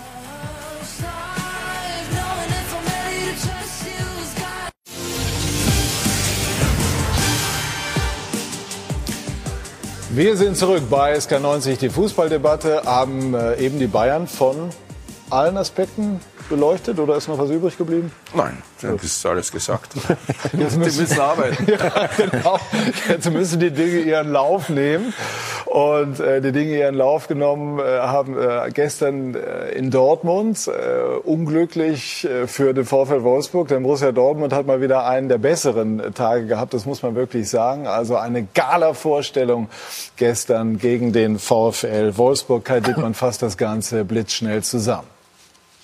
Sechs Paukenschläge bringen Borussia Dortmund an das Ziel Champions League Qualifikation wieder näher heran. Spektakulärer erster Durchgang mit dem 1 zu 0 durch Tom Rote bei seinem Bundesliga-Debüt in der 24. Minute. Zwei Minuten später Witzel mit dem 2 zu 0 und wiederum zwei Minuten später ein Defensivspieler mit Akanji zum 3 zu 0 gegen mittlerweile desaströse Wolfsburger. Der nächste Verteidiger mit Emre Can, das 4 zu 0 nach Castells Fehler, ehe in der 38. Minute der erste Offensive traf mit Horland. 0 zu 5, der höchste Pausenrückstand für Wolfsburg in der Bundesliga-Geschichte. Auch in Durchgang 2 spielte Holland eine Rolle. Das 6 zu 0, danach nahm Dortmund die Gänge raus. Wieder mal war Wolfsburg zusammengeklappt. Wrangs noch mit einem Lattentreffer und dann der Ehrentreffer in der 81. Minute durch Baku. Wolfsburg desolat, Dortmund auf dem Weg in Richtung Champions League. Es ist wieder das passiert, äh, was uns sehr häufig passiert. Heute vielleicht am krassesten, dass wir ein ordentliches Spiel machen, letzte Woche. Und dann sind wir alle fünf Prozent weniger mit Spannung da. Und das geht nicht. Es geht einfach nicht. Und äh, das war katastrophal heute. Jeder ähm, äh, kennt die Geschichte der, der Saison und wir wissen alle, dass wir irgendwo dieses Jahr nie Euphorie entfachen konnten, ähm, in den Pokalwettbewerben früh ausgeschieden sind, Bundesliga, äh, dann äh, in den entscheidenden Momenten auch nicht so richtig da waren. Aber äh, wenn man ehrlich sein kann, dann muss man sagen, ist es auch in der Bundesliga immer erstmal eine Aufgabe, sich dann äh, äh, diesen, diesen Platz zu sichern, für die Champions League zu qualifizieren. Im Fußball kann immer viel passieren. Und wir haben schon ähm, auch äh, äh viele ordentliche Spiele äh, in der Bundesliga gemacht. Und es ist schade, dass das natürlich durch die Pokalwettbewerbe dann irgendwo ja, in einem anderen Licht steht. Und, und den Schuh müssen wir uns aber ganz klar anziehen. Also da, wir sind Borussia Dortmund und, und äh, wollten da viel mehr. Ja, das äh, ist gut von Marco Rose so zu hören, auch den, den Ehrgeiz, den er so ausstrahlt. Aber wie erklären Sie sich, Ramazan, diese Schwankungen, die diese Mannschaft in dieser Saison, nicht nur in dieser Saison, aber in dieser speziell aufweist?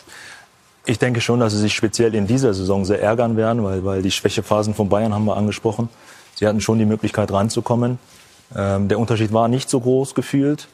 Aber ein Merkmal einer Top-Mannschaft ist es auch, dass sie ihre Performance, ihre Spiele Gegner unabhängig äh, durchbringen. Und wenn wir jetzt sehen, dass sie gegen Wolfsburg sechs Tore schießen, äh, ich glaube relativ schnell schon 4-0 führen und dann äh, im letzten Heimspiel Leipzig war es, glaube ich, wo sie, wo sie äh, nicht mehr performen, dann heißt es für mich, dass sie noch nicht so weit sind, dass sie selber bestimmen können.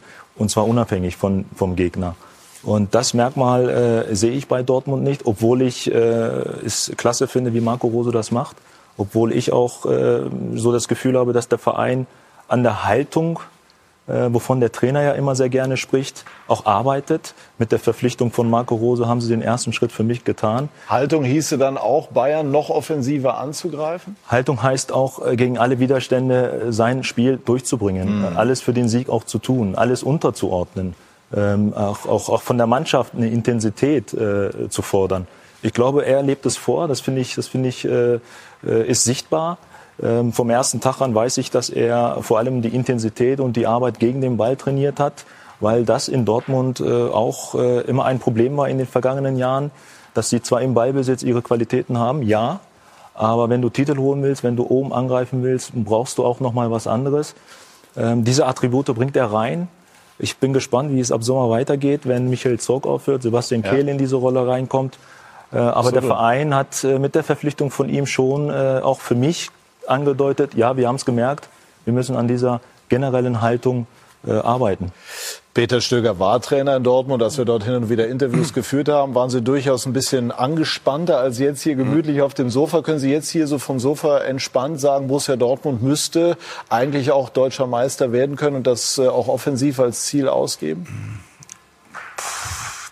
Das würde man in Dortmund gern hören ich bleibe immer noch dabei, dass äh, Bayern München das Maß aller Dinge ja. ist, von dem, was, was eben äh, äh, umsetzbar ist. Man hat ja immer auch äh, ähm, ich, ich glaube, man hat eine gute, sehr, sehr gute Nische eigentlich gefunden, äh, außergewöhnlich talentierte junge Spieler zu bekommen. Das möchte ich nicht sagen, wenn wir von Bayern München gesprochen mhm. haben, ein Ausbildungsverein. In diesem Bereich ist es schon so. Das habe ich auch nur als Frage formuliert. Ja, ja. Und ich, ich glaube, Sie müssen, Sie müssen es äh, so finden, dass Sie diese Stabilität, das ist auch das, was ich glaube, was was ihnen fehlt, diese Stabilität über eine ganze Saison zu bringen. Sie haben schon Saisonen gehabt, wo sie sieben Punkte im Winter vorn waren. Dann haben sie es nicht hinbekommen, war ein anderer Trainer. Dann haben sie Phasen gehabt, wo sie vorne waren, haben sie es dann während der Saison äh, nicht hinbekommen, über ein ganzes Jahr zu spielen. Äh, als ich damals gekommen bin, hat ein außergewöhnlicher Trainer, der Peter Bosch hat zehn Spiele nicht gewonnen, dann bin ich gekommen, habe zehn gewonnen und dann sind wir auch wieder ein bisschen ins Loch gefallen. Das heißt, diese Stabilität zu finden, diese außergewöhnlichen jungen Spieler, die sie bekommen, weil das eine Plattform ist, äh, und sie brauchen diese, diese äh, Stabilität über die Routiniers, die müssen sie finden. Vielleicht das ist der Grund auch, dass sie Süle dazu holen, sie Hummels holen, Reus ist da nicht immer fit. Äh, mhm. Also das sind diese Spieler, dann können sie attackieren. Also das Potenzial ist schon da, aber diese Stabilität ist nicht da. Sebastian Kehl hat sinngemäß gesagt in einem Interview in den letzten Wochen, man müsse sich als, als BVB auch mal ein bisschen davon lösen, dass immer nur eben an Bayern auszurichten. Das, was auch von außen reingetragen wird, aber was sicherlich auch drinnen dann doch der Maßstab ist. Wie sehen Sie das? Man kann, es liegt ja auf der Hand, weil die Bayern halt mal deutscher Meister sind und das ja, für Dortmund ja auch ja ein klar, Ziel sein soll. Also das, das, das, stimmt schon, was, was wir gesagt haben, dass, dass, äh, dass du sagen, deine eigene DNA hast, die haben sie ja. Das ist ja nicht so, dass sie die nicht haben. Äh, aber orientieren musst du dich an, an, in irgendeiner Form an dem Club. Äh, der zehn Jahre Meister wird. Also äh, was ist es denn? Also die, die Spanier werden, werden schauen, was, was passiert in Madrid und in Barcelona und, und, und die anderen werden schauen, was passiert bei Liverpool und Man City, wenn ich einen Titel holen will. Wenn nicht, dann mache ich mein Ding und die werden immer Champions League sein und wenn das das ist, was, was erreichbar ist, dann ist das ja ist das ja eine tolle Leistung. Wenn ich mehr will, muss ich schauen, was machen die anderen, muss mich ein bisschen danach orientieren, in welche Richtung gehen die, was kann ich da wo kann ich Schwachstellen finden, wie kann ich die, die Schwachstellen ausnutzen. Ähm, also ich, ich denke schon, dass es beides notwendig ist. Die, die Jahre davor, also zehn Jahre davor, hat es ja das eine oder andere Mal funktioniert. Ne? Muss äh, die Personalie Haaland, die jetzt relativ zeitnah aus Dortmunder Sicht entschieden werden?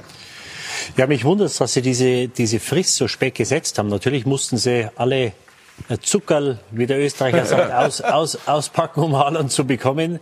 Aber ich hätte schon gedacht, dass es sinnvoll wäre, Ende März dann oder, oder Anfang April äh, die Frist zu setzen. Scheint später zu liegen, ne? Ja, die äh, läuft noch. Also es ist wahrscheinlich dann Ende April oder noch später, weil du musst natürlich dann auch einen holen, wenn er geht. Weil äh, es könnte ja immer noch sein, ist er nicht ausgeschlossen, dass er sagt, du, ich, ich bleibe jetzt doch noch ein Jahr hier. Und Was glaubst das, du? City wird genannt, Real Madrid. Ja, also ich sehe ihn nicht als einen Spieler für eine, für eine Guardiola-Mannschaft, aber vielleicht hat er jetzt erkannt, dass es ohne richtigen Neuner nicht geht. Er spielt ja selbst mit Jesus. Äh, der einzige Stürmer eigentlich, den er hat, den, mit dem spielt er öfter auf der Seite. Ähm, also ich glaube es erst, wenn er, wenn er unterschrieben hat, aber natürlich, du musst schauen, wer das Paket bezahlen kann. So viele gibt's da nicht und City ist natürlich da einer, einer der Ersten, aber er hilft natürlich äh, der ganzen Situation auch nicht, weil das ist natürlich immer wieder viel Unruhe. Sein äh, Beraterteam tut natürlich auch nichts dafür, um die, die, die Sache da etwas zu beruhigen. Und äh, man hat schon das Gefühl, dass er das ein oder andere Mal, jetzt hat er länger nicht gespielt, dass er da ein Stück weit auch eine Belastung ist. Natürlich ist er ein toller Spieler, der seine Tore macht. Aber es wird auch Borussia Dortmund nach Haaland geben, sollte er gehen. Weil du musst schauen, dass das Ganze funktioniert. Und, und das hat mit ihm, muss man ganz klar sagen, hat nicht funktioniert. Äh, und auch gestern wieder, das war natürlich unter gütiger Mithilfe der, der Wolfsburg und Castells. Das ist für mich ein Muster ohne Wert. Ja, das hilft dem Trainer, um seine Position vielleicht zu stärken oder um keine Diskussion aufkommen zu lassen. Nur immer, wenn es gezählt hat dieses Jahr, haben sie versagt. Ja, das heißt, sie fangen ja erst an, jetzt Spiele zu gewinnen, als die Meisterschaft mehr oder weniger entschieden ist. Also die Dortmund haben keinen Vielleicht Druck. geht ja noch was. Ja, ja, für, für was? ja, nee, also das, das wird nicht passieren. Und, und, und wenn du keinen Druck hast, dann ist das natürlich ein anderes Spiel. Und äh, sie haben in der Champions League nach sechs Punkten sind sie ausgeschieden. Die zwei Mannschaften, die weitergekommen sind, sind im Achtelfinale raus. Äh, sie haben in Sporting das Endspiel gehabt, das haben sie verloren. Dann haben sie im Pokal, glaube ich, auf St. Pauli verloren. Also, äh, wie gesagt, das ist wunderbar gestern, das war schön. Die Fans, es haben ja einige Spiele, ich glaube, Bellingham, Bellingham hat noch nie vor vollem Haus gespielt bis letzte oder vorletzte Woche. Das ist wunderbar für die Fans, dass man da wieder ein bisschen Selbstwertgefühl sich erschafft und erarbeitet. Aber das Ergebnis an sich gestern, das ist für mich ein Muster ohne Wert. Zur Vertragskonstellation, man muss sie einfach so hinnehmen, wie sie aktuell ist. Natürlich freuen sie sich alle, dass er sich so entwickelt hat, Didi, aber das war nicht absehbar, weil er war ein junger Spieler. Dass der jetzt so durch die Decke geht, ähm, ist nicht überraschend, weil sie natürlich das Talent erkannt haben und ihn deswegen auch äh, verpflichtet haben. Aber die Vertragssituation ist so, wie sie ist. Und da versuchen die Beteiligten, das merkt man ja, wenn ich Sebastian Kehl auch zuhöre, dass sie das Beste noch äh, für sich als Verein, da muss man immer erstmal den Verein sehen, das Beste rausholen wollen. Das ist legitim, das wird seine Zeit dauern.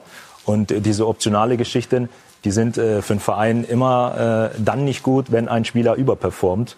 Äh, die Situation hat Dortmund jetzt und da werden sie aber, glaube ich, äh, schon dabei sein, eine Lösung zu finden. In welche Richtung auch immer, das weiß ich nicht. Wie handhaben Sie das als Trainer? Fragen Sie den Spieler dann mal äh, oder würden Sie Haaland fragen, wohin geht die Reise oder halten Sie sich bei sowas ganz raus? Nein, ich versuche da schon mittendrin zu sein. Also es ist, äh, es ist, es ist Sport, es ist eine Gemeinschaft, es ist trotzdem ein Business. Äh, und ich, mir ist schon wichtig, dass ich alles weiß, was, äh, äh was die Jungs denken oder wo sie es hintreibt, weil ich muss ja auch mit der Situation umgehen als Trainer. Ich muss ja ein gewisses Maß an Verständnis auch für die Jungs aufbringen. Die Situation ist eben so, wie sie ist. Es gibt eine Vertragssituation, die kann in die Richtung gehen oder nicht. Ähm, mich überrascht übrigens nicht, dass er so performt hat. Ich habe auch äh, damals mit Aki Watzke telefoniert, als er gefragt hat, ähm, wie ich den Jungen einschätze. Und ich habe gesagt, wenn er fit bleibt, geht er durch die Decke. Das ist eigentlich sein Problem. Lewandowski ist immer fit, Haaland ist nicht immer fit, obwohl er jung ist. Aber seine Art und Weise, wie er Fußball spielt, ist schon äh, anspruchsvoll für den Körper.